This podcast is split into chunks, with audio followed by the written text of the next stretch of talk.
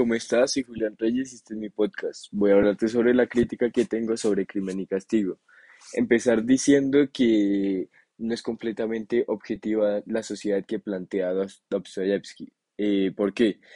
Porque cuando marca sus ideologías que están completamente en la novela, se siente que los malos, por decirlo así, son los que son adinerados, son los que tienen recursos económicos, una ideología de Dostoyevsky, pero que no es algo completamente malo desde mi punto de vista.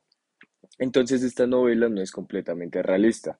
Después viene que no me siento identificado con ningún personaje, ya sea porque tengo lujos, por decirlo así, en la vida, pero no siento que una persona sufra tanto.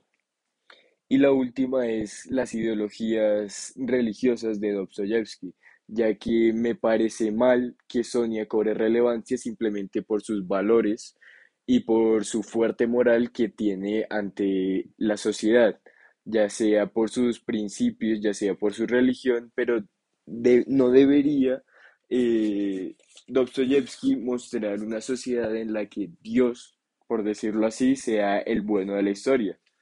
Gracias.